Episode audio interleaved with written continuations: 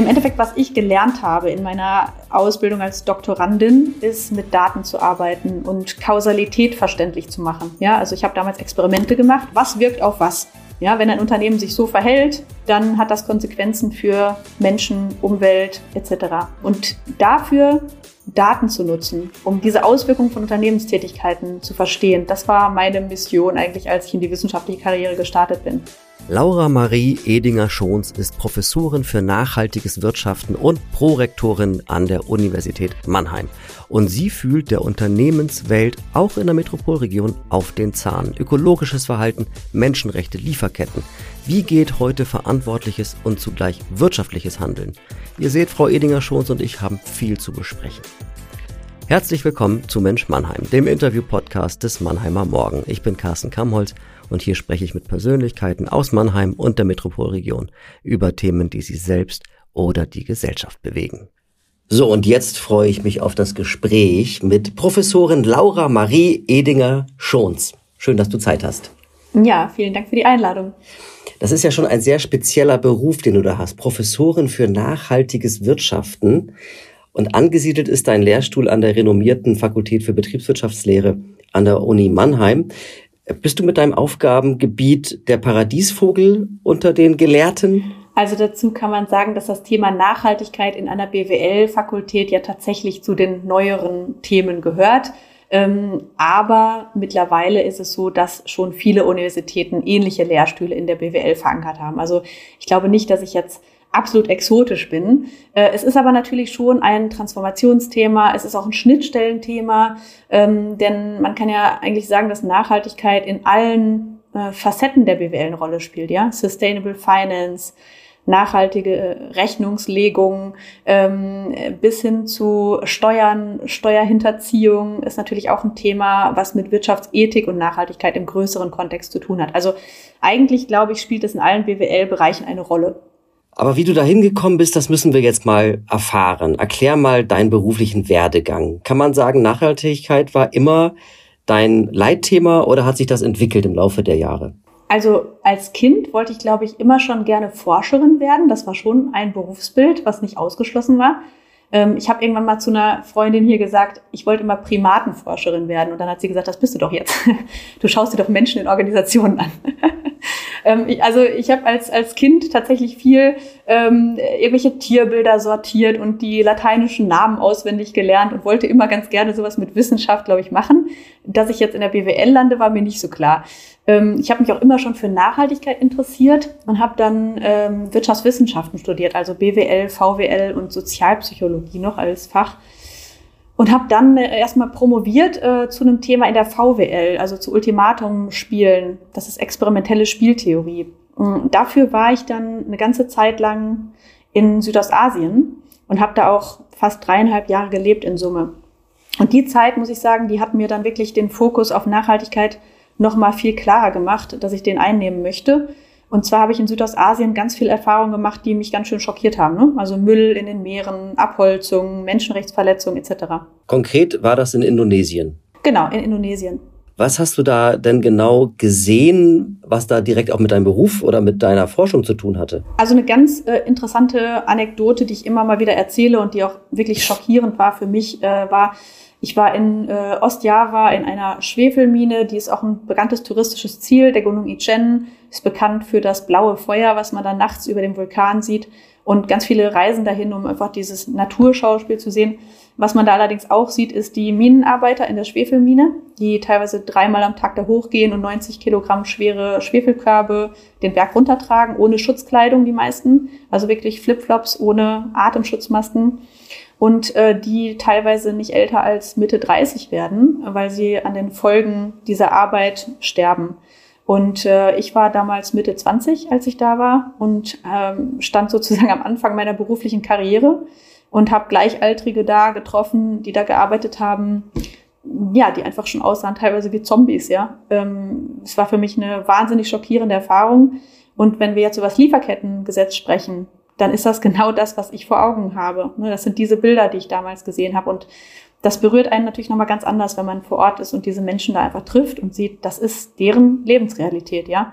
Und die großen Konzerne, die wir kennen, beziehen natürlich genau so am Anfang der Lieferketten ihre Rohstoffe, übernehmen aber eben nicht immer die Verantwortung für die Konsequenzen dieser Arbeit. Und das ist eben ein Thema, was mich seitdem fasziniert hat, Menschenrechte in Lieferketten. Aber ganz genauso auch öko ökologische Konsequenzen von unserem Wirtschaftsverhalten und unseren globalisierten Lieferketten. Das heißt, du übernimmst mit deiner Arbeit auch das schlechte Gewissen, was Unternehmen teilweise nicht haben? Also ich glaube, ich habe mich damals einfach gefragt, äh, ich habe eine begrenzte Lebenszeit, die möchte ich irgendwie sinnvoll nutzen. Und äh, das, was wir im Beruf tun, damit hat man ja schon eine große Wirkung. Und wir sind sehr privilegiert. Wir gehen studieren, wir können uns unsere Jobs ziemlich frei aussuchen und können unsere Lebenswege sehr frei gestalten. Also wir haben unglaubliche Freiheiten, die viele Menschen auf dieser Welt einfach in der Form überhaupt nicht haben. Und das hat natürlich auch eine Verantwortung. Ja, wenn ich die Freiheit habe, bestimmte Wege zu wählen, dann habe ich für mich gesagt, ich möchte einen Weg wählen, wo ich das Gefühl habe, eine positive Wirkung auf die Welt zu haben. Und das war ein Bereich, in dem ich gesehen habe, dass ich damit dem, was ich in der Forschung tue, einen großen positiven, man könnte sagen, Impact, ja, oder Wirkung haben kann. Du hast einige Preise schon eingeheimst für deine wissenschaftliche Arbeit und dann hat der Weg dich nach Mannheim geführt. Du bist seit November 2016 Universitätsprofessorin für nachhaltiges Wirtschaften in Mannheim und in dieser Rolle arbeitest du ja auch eng mit Unternehmen zusammen. Jetzt die entscheidende Frage, was machst du denn da genau? Ja, das ähm, ist ja immer ganz interessant. Wir forschen da so vor uns hin und äh, viele Menschen haben keinerlei Vorstellung, was hinter diesen dicken Schlossmauern eigentlich in der Forschung so passiert. Ähm, deswegen finde ich das immer ganz gut, wenn man das mal so ein bisschen übersetzen kann. Im Endeffekt, was ich gelernt habe in meiner Ausbildung als Doktorandin, ist mit Daten zu arbeiten und Kausalität verständlich zu machen. Ja, also ich habe damals Experimente gemacht, um Kausalitäten besser zu verstehen. Was wirkt auf was? Ja, wenn ein Unternehmen sich so verhält, dann hat das Konsequenzen für Menschen, Umwelt etc. Ähm, und dafür Daten zu nutzen, um da, diese Auswirkungen von Unternehmenstätigkeiten zu verstehen. Das war meine Mission eigentlich, als ich in die wissenschaftliche Karriere gestartet bin. Was wir jetzt machen, wenn wir mit Unternehmen zusammenarbeiten, dann schauen wir uns verschiedene Fragestellungen an. Die grundlegendste ist vielleicht, wie kann man Nachhaltigkeit überhaupt messbar machen? Und da gibt es natürlich einerseits die ökologischen Konsequenzen von wirtschaftlichem Handeln, aber auch die sozialen Konsequenzen. Und eine Spezialität, sage ich mal, unseres Lehrstuhls ist, dass wir äh, diese sozialen Konsequenzen uns oft anschauen. Äh, bei der Ökologie, da gibt es ja eigentlich schon ganz gute Maße, CO2-Emissionen, Tonnen CO2. Ähm, bei den sozialen Messgrößen ist es noch nicht so klar. Ist es ähm, das Wohlbefinden von Menschen? Ist das Einkommen? Ist das Gesundheit? Wie misst man das eigentlich? Auf der anderen Seite schauen wir uns aber auch die Transformation von Organisationen an. Also wie verändern sich Unternehmen überhaupt und wann? Und wer sind die Treiber und was sind die Treiber von Veränderungen? Und da schauen wir uns ganz viel auch den Menschen an. Ja, deswegen Primatenforschung in Organisationen. Ich schaue mir an, wann verändern Menschen ihr Verhalten? Wann verändern Organisationen durch zum Beispiel Personen, die eine Führungsrolle übernehmen, ihre Anreizsysteme? Ne? Und dadurch dann wiederum die Konsequenzen, die die Unternehmen haben für die Umwelt und für die Menschen da draußen. Kannst du mal den Begriff Nachhaltigkeit aus deiner Perspektive heraus erklären? Weil du hast ja so viele Einzelaspekte des gesellschaftlichen Miteinanders gerade aufgezählt. Aber was ist denn Nachhaltigkeit konkret? Also historisch geht der Begriff ja zurück auf die Forstwirtschaft. Und äh, da gibt es den Hans Karl von Karlowitz, der irgendwann sein Buch Die Silvicultura Economica geschrieben hat und gesagt hat, wenn man zu viele Bäume abholzt, dann hat man hinterher keinen Wald mehr. So im Endeffekt, ja, ganz platt gesagt. Ähm, man muss den Bäumen Zeit geben, nachzuwachsen ähm, wenn man eine nachhaltige Forstwirtschaft betreiben möchte. Und genauso ist es ja eigentlich im Größeren mit unserem Planeten. Wir haben einen Planeten, der die wunderbare Fähigkeit hat, sich selbst zu regenerieren, wenn wir ihn lassen. Äh, der hat aber auch begrenzte Ressourcen. Und wenn wir schneller konsumieren, als der Planet sich regenerieren kann, haben wir langfristig ein Problem. Und das tun wir im Moment. Ja, also wir haben ja diese ganzen Statistiken, den Earth Overshoot Day und ne, diese ganzen Berechnungen von wie viel Ressourcen verwenden wir wir sagen, dass ein Amerikaner, ein Durchschnittsamerikaner, wenn wir alle so leben würden, dann würden wir jetzt vier Planeten brauchen. Wenn wir alle so leben würden auf der Welt wie ein durchschnittlicher Europäer, würden wir mehr als zwei Planeten und so weiter. Ähm, wir brauchen mehr Ressourcen, als wir eigentlich zur Verfügung haben. Und das ist nicht nachhaltig. Und das können wir eine Zeit lang so machen, aber wir sehen ja jetzt schon die dramatischen Konsequenzen, die das hat. Artensterben, Klimakrise, und diese ganzen Dinge fühlen wir hier bei uns noch nicht so stark, wie sie in anderen Weltregionen schon spürbar sind. Nun hast du als Feld dir ausgesucht, nicht das einzelne Verhalten des Menschen zu erforschen, ob es nachhaltig ist, sondern wie Unternehmen das anstellen. Welche Unternehmen sind denn Vorbilder in Sachen Nachhaltigkeit und was machen die denn richtig? Also es gibt ja mittlerweile auch eine ganz interessante Vielfalt von Organisationen. In der Vergangenheit hatten wir immer diese Non-Profit-Welt, das waren so diese sozialen Organisationen. Und dann gab es die For-Profit-Unternehmen, ne? die haben Gewinnmaximierung betrieben. Mittlerweile ist die Welt nicht mehr so einfach dual, ja, dass wir da eine Linie ziehen können, sondern wir haben mittlerweile Sozialunternehmen, ne, sogenannte Social Enterprises. Ähm, wir haben Non-Profit-Organisationen, die vielleicht auch Geschäftsmodelle haben. Wir haben aber auch mittlerweile klassische Unternehmen wie die BASF, Unilever etc., die sagen, sie haben eine höhere Zielsetzung als die Profitmaximierung, ja. Und das ist eine ganz interessante Beobachtung. Also das nennt man dann auch Purpose äh, dass viele Unternehmen jetzt ihren Purpose definieren und dann, wenn man natürlich verspricht, man äh, hat eine höhere Zielsetzung als Profite, dann muss man natürlich auch zeigen, dass man das äh, erreicht, dieses Ziel. Und äh, deswegen fangen viele Unternehmen jetzt ja an zu messen, wie viel Wert sie für die Gesellschaft erarbeiten. Gute Beispiele gibt's in allen diesen Bereichen. Ja, also wir haben natürlich einerseits so Sozialunternehmen, die als Startups versuchen, Märkte komplett zu ähm, revolutionieren. Was man zum Beispiel sehen kann, ist, dass so Unverpacktläden vor einigen Jahren ja noch absolute Nischenanbieter waren. Und jetzt sehen wir aber, dass große Handelsketten anfangen, unverpackt Abteilungen zu haben, weil sie gemerkt haben, das geht auch für die Masse. Ja? Ähm, das heißt, so kleine Sozialunternehmen, die gesagt haben, wir möchten das einfach mal anders denken, die haben es geschafft, die großen Massenmärkte zu revolutionieren. Aber was man auch sehen kann, ist, dass bei den großen Unternehmen einige dabei sind, die wirklich versuchen, ihre Wertschöpfung nachhaltiger zu gestalten. Ein Lieblingsbeispiel von mir ist immer VD, äh, Textil, ähm, Mountain Sports Anbieter. Und die Antje von Dewitz, die das Unternehmen von ihrem Vater übernommen hat, die hat wirklich das äh, komplette Unternehmen durchleuchtet und versucht, alle Prozesse äh, auf Nachhaltigkeit auszurichten. Ist das denn ein Thema, was bei dem Konsumenten auch ankommt? Also es ist ja so, dass wir beim Thema nachhaltiger Konsum immer diesen Attitude-Behavior Gap nennt man das haben. Ja, also man sagt, dass Nachhaltigkeit einem wichtig ist. Ob man das dann tatsächlich beim Kaufverhalten so zeigt, ist dann die Frage. Ne? Da gibt's immer ein Auseinanderfallen von Intention und realem Verhalten. Was man aber schon sehen kann, ist, dass über die letzten Jahre das Thema Nachhaltigkeit, das sehen wir, glaube ich, alle viel stärker in den Fokus der Öffentlichkeit gerückt ist. Ja, Natürlich auch durch die ganzen negativen Konsequenzen, die wir jetzt gerade sehen. Ja, also eine Flutkatastrophe in Deutschland hätten wir uns vor einigen Jahren noch nicht vorstellen können. Ähm, Biodiversität, ich glaube, jedem ist schon mal aufgefallen, dass wenn wir Auto fahren, dass wir keine Mücken mehr auf der Windschutzscheibe haben oder solche Geschichten. Ja, ähm, also man sieht schon die Konsequenzen, äh, die da jetzt äh, wahrscheinlich die nächsten Jahre immer dramatischer werden. Und ich glaube, dass sich jeder schon ähm, immer intensiver fragt. Ähm, was für Konsequenzen hat das eigene Verhalten. Ich glaube nicht, dass das schon in der kompletten Breite bei allen und in allen Produktbereichen angekommen ist. Ich glaube, dass bei vielen Produkten denken wir noch gar nicht an Nachhaltigkeit, obwohl es vielleicht auch Konsequenzen hat.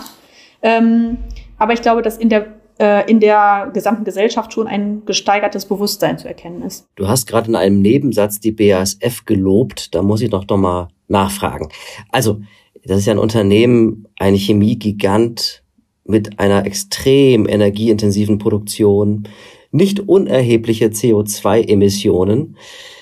Also kann eine BASF überhaupt mit dieser CO2-Bilanz von sich behaupten, nachhaltig zu sein? Und da vielleicht nochmal zurückgehend auf den letzten Punkt, den wir hatten, wie misst man Nachhaltigkeit? Nachhaltigkeit ist ja nicht 1-0, ja? Es ist ja nicht so, man ist nachhaltig oder nicht, oder man behauptet von sich nachhaltig äh, zu sein oder nicht. Ähm, ich glaube, alle Organisationen fragen sich ja im Moment, wie steht's eigentlich um meine Klimabilanz? Wie steht's eigentlich um meine Nachhaltigkeit beim Thema Biodiversität? Wie steht's eigentlich um meine sozialen äh, Impacts, die ich so habe? Und das, die Frage ist ja, wie kann ich besser werden? Und wir haben Organisationen, die brauchen wir vielleicht nicht, aber wir haben auch Organisationen, deren Produkte kaufen wir alle und anscheinend haben die eine Art von Nutzen für die Gesellschaft. Und bei uns in der Region, hier in der Metropolregion Rhein-Neckar, haben wir so ein paar solcher Unternehmen, die einen großen Fußabdruck haben im negativen Sinne, die aber natürlich auch ganz essentielle Produkte herstellen. Die BSF gehört dazu, aber zum Beispiel auch Heidelberg Zement. Ja, ähm, Zementbranche ist genauso eine Industrie, die werden ihren CO2-Fußabdruck nicht einfach wegzaubern können. Ja, ähm, und der ist riesig. Und da müssen wir aber alle sagen, wir haben auch im Moment noch keine bessere Lösung. Wir brauchen diese Produkte. Was wir natürlich jetzt versuchen müssen, ist, dass auch diese Unternehmen es schaffen, so gut wie möglich sich in diese richtige Richtung zu bewegen. Und da ist immer ein Argument von mir, wenn zum Beispiel ich die Kritik bekomme, warum lädst du denn Heidelberg Zement oder die BASF in die Vorlesung ein? Die sind ja gar nicht nachhaltig. Dann sage ich, ja, aber genau bei den Unternehmen müssen wir es schaffen, dass die dieses Thema ernst nehmen und dass die versuchen, diese Transformation so gut wie möglich in Gang zu bringen, weil sonst werden wir unsere Klimaziele als internationale Gemeinschaft niemals erreichen. Wie schätzt du den anderen Riesen SAP ein? Also ich muss sagen, dass ich schon ähm, hier in der Region mich sehr wohlfühle, weil ich finde, dass alle Unternehmen, die wir hier äh, haben und die ich jetzt besser kennengelernt habe, eine sehr fundierte Herangehensweise haben. Die haben alle früh angefangen.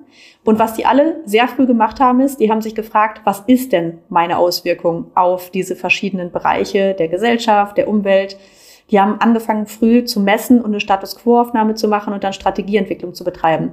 Das hat die SAP genauso wie die BSF schon sehr, sehr früh gemacht. Die SAP hat natürlich eine komplett andere, sag ich mal, Struktur der Auswirkungen. Die haben viel weniger Probleme im ökologischen Bereich. Bei denen stehen natürlich andere Themen im Vordergrund.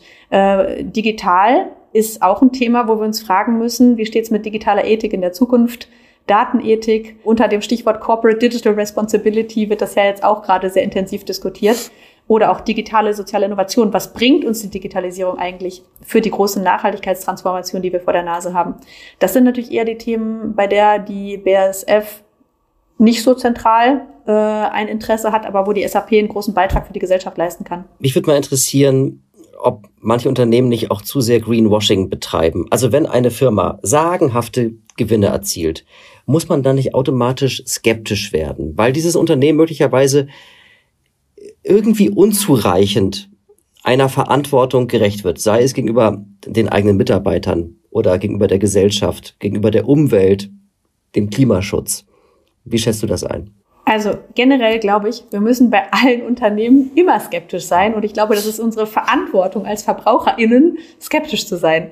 Denn dieses Thema ist hochkomplex, die Transparenz ist sehr gering und äh, wir kommen nur in die richtige Richtung, wenn wir alle so viel wie möglich Fragen stellen.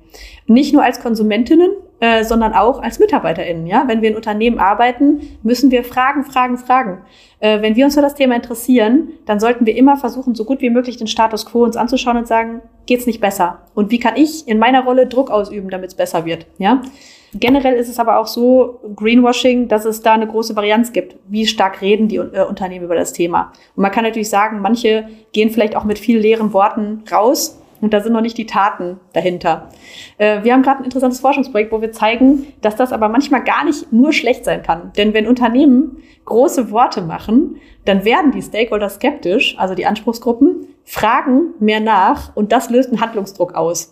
Ein ganz schönes Beispiel ist Krombacher. Die hatten doch diese, ähm, das wird manchmal als die Saufen für den Regenwald-Kampagne ne, bezeichnet. Das ähm, äh, Kauf eine Kiste Bier und wir retten einen Quadratmeter Regenwald. Hatte nichts mit deren Kerngeschäft zu tun. Sie hatten sich vorher auch keine Gedanken gemacht, ob sie selber nachhaltig sind oder nicht, aber haben angefangen, Nachhaltigkeit in der Werbung zu nutzen. Daraufhin sehr kritische Nachfragen. Was seid ihr denn selber? Äh, ne? Wer seid ihr denn und was macht ihr denn in der Nachhaltigkeit im eigenen Unternehmen? Und da mussten die dann natürlich nachziehen und äh, tatsächlich einen ersten Nachhaltigkeitsbericht anfertigen und selber mal versuchen zu messen und so weiter. Also große Worte sollten wir kritisch hinterfragen, sind aber per se natürlich auch erstmal ein schöner Anlass, dass das Unternehmen Versprechungen macht, die dann hinterher vielleicht auch gehalten werden müssen. Die Frage ist immer, wie gut ist das überprüfbar? Und da haben wir bis jetzt noch ein Problem, weil die Transparenz einfach nicht da ist. Siehst du da auch eine Aufgabe bei dir selber? Also bist du am Ende auch eine Forscherin, die geradezu recherchiert in den Unternehmen? Oder eher nicht? Ich mache relativ wenig Forschung, wo wir jetzt aus Einzelfälle anschauen und nicht, wir machen jetzt eigentlich keinen Investigativjournalismus, dafür seid ihr da zuständig. Was wir eher machen, ist auf aggregierter Ebene uns anschauen, ähm, wie verändern sich eigentlich Märkte oder Gruppen von Unternehmen. Und äh, da nutzen wir sehr große Datensätze. Also es gibt mittlerweile schon äh, ungefähr 20 Jahre Daten über Tausende von Unternehmen weltweit über deren Nachhaltigkeit. Und das sind dann äh, teilweise Fragenkataloge von äh, 700 bis 1000 Fragen, äh, die ganz verschiedene Facetten abdecken. Und mit diesen Daten forschen wir schon und versuchen zu verstehen, wie sich dieses Thema Nachhaltigkeit über die Zeit entwickelt und welche Faktoren äh, bedingen, dass es sich eben in die richtige Richtung entwickelt.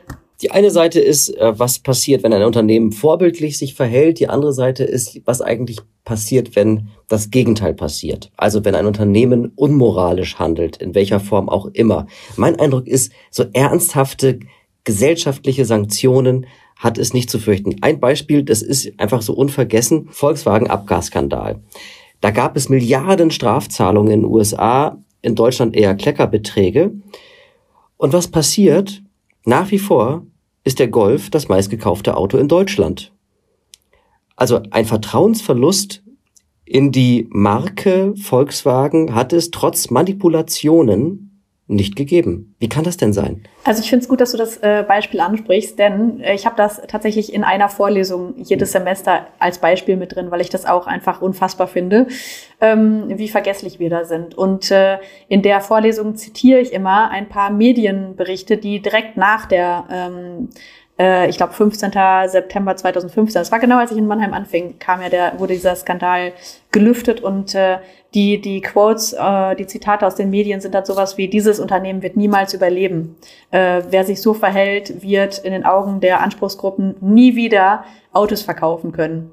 Ja, und ich meine, wir sehen, wie wirtschaftlich erfolgreich das Unternehmen mittlerweile wieder ist. Und so geht's ja auch einigen anderen Skandalkonzernen, ja.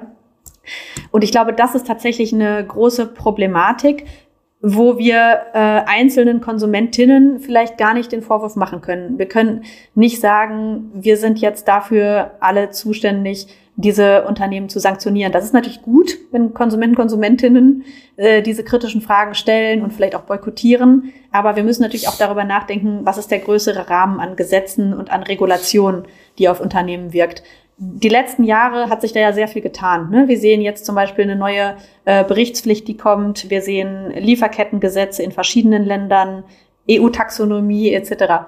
Also ich glaube, dass da tatsächlich der Gesetzgeber oder die Gesetzgeber nachziehen müssen. Aber interessant ist doch, dass am Ende der Konsument die größte Macht hat.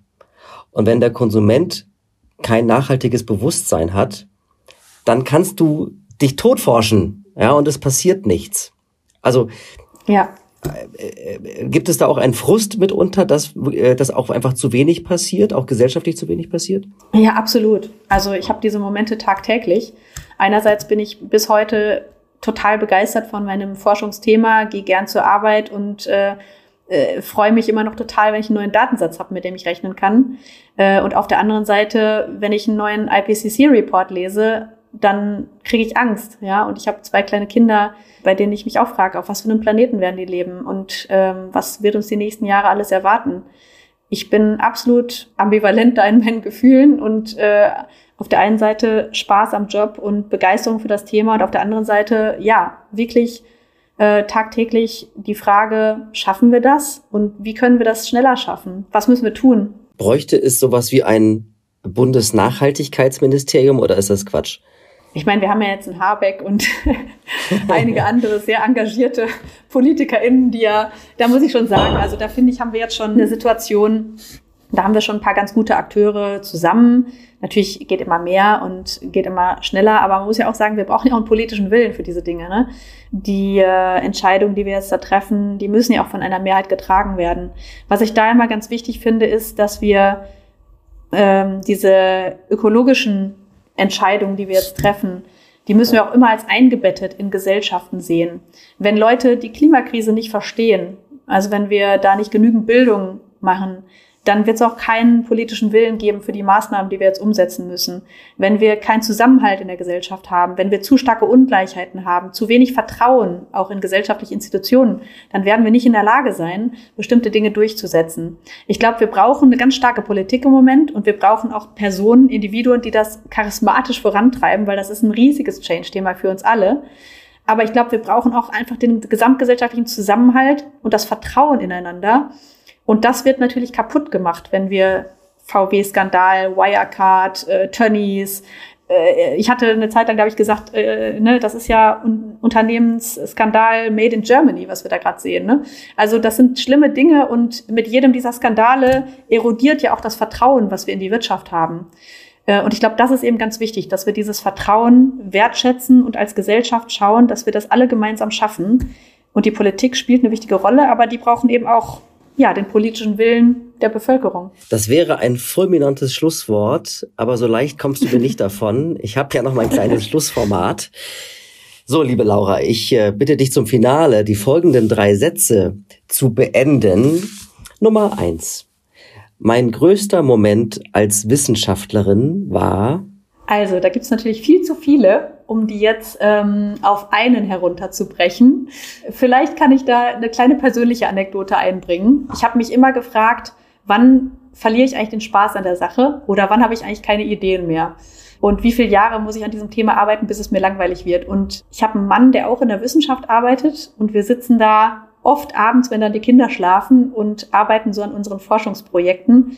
Und das muss ich sagen, sind einfach total schöne Momente, weil wir das beide so genießen und dann auch ne, diese Zeit gemeinsam verbringen. Und ich da sitze und denke mir, ich habe da null negative Gefühle, weil ich jetzt den Abend mit einer Datenanalyse oder mit einem Paper verbringe, sondern es macht mir einfach immer noch total viel Spaß und das Gefühl, dadurch vielleicht eine positive Wirkung haben zu können auf diese Thematik, die mir am Herzen liegt. Das ist eigentlich, glaube ich, so das wichtigste positive Gefühl und dann immer wieder ein schöner Moment für mich.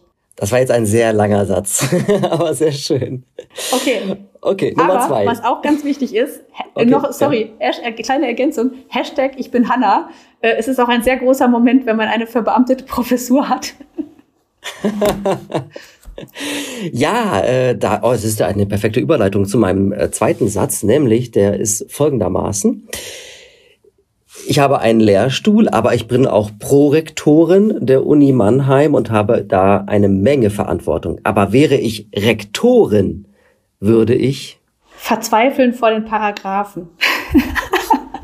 Eine sehr ehrliche Antwort. Lass ich so stehen, oder? Also äh, du kannst es gerne nochmal ausführen. Ich bin da ganz ohr. Ich bin absolut nicht neidisch auf die Rolle unseres Rektors. Äh, ich bin total froh, dass der diesen Job macht und ich da in zweiter Reihe dieses Thema Nachhaltigkeit und äh, ein bisschen was drumherum alles noch gestalten kann. Ich glaube, was ich für die Rektorenstellen im Moment ganz zentral finde, ist wirklich in die Zukunft zu schauen. Wir sind in so einer Zeit, die sich wahnsinnig schnell entwickelt. Digitalisierung, Nachhaltigkeit, das sind alles Transformationsthemen.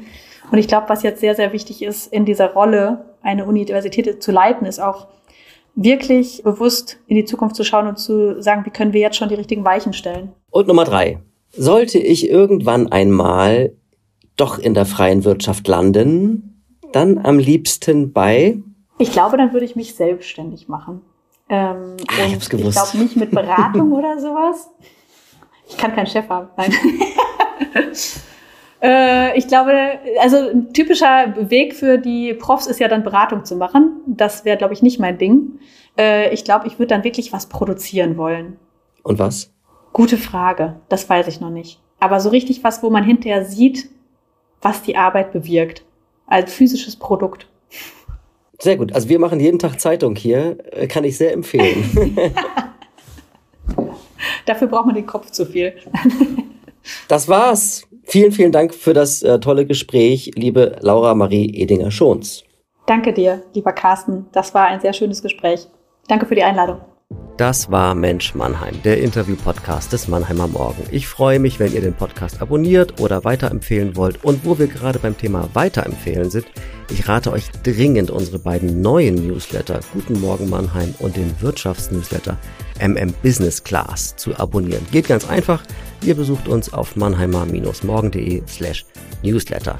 Vielen Dank für eure Treue und fürs Zuhören. Wir hören uns wieder in zwei Wochen bei Mensch Mannheim. Euer Carsten Kamholz.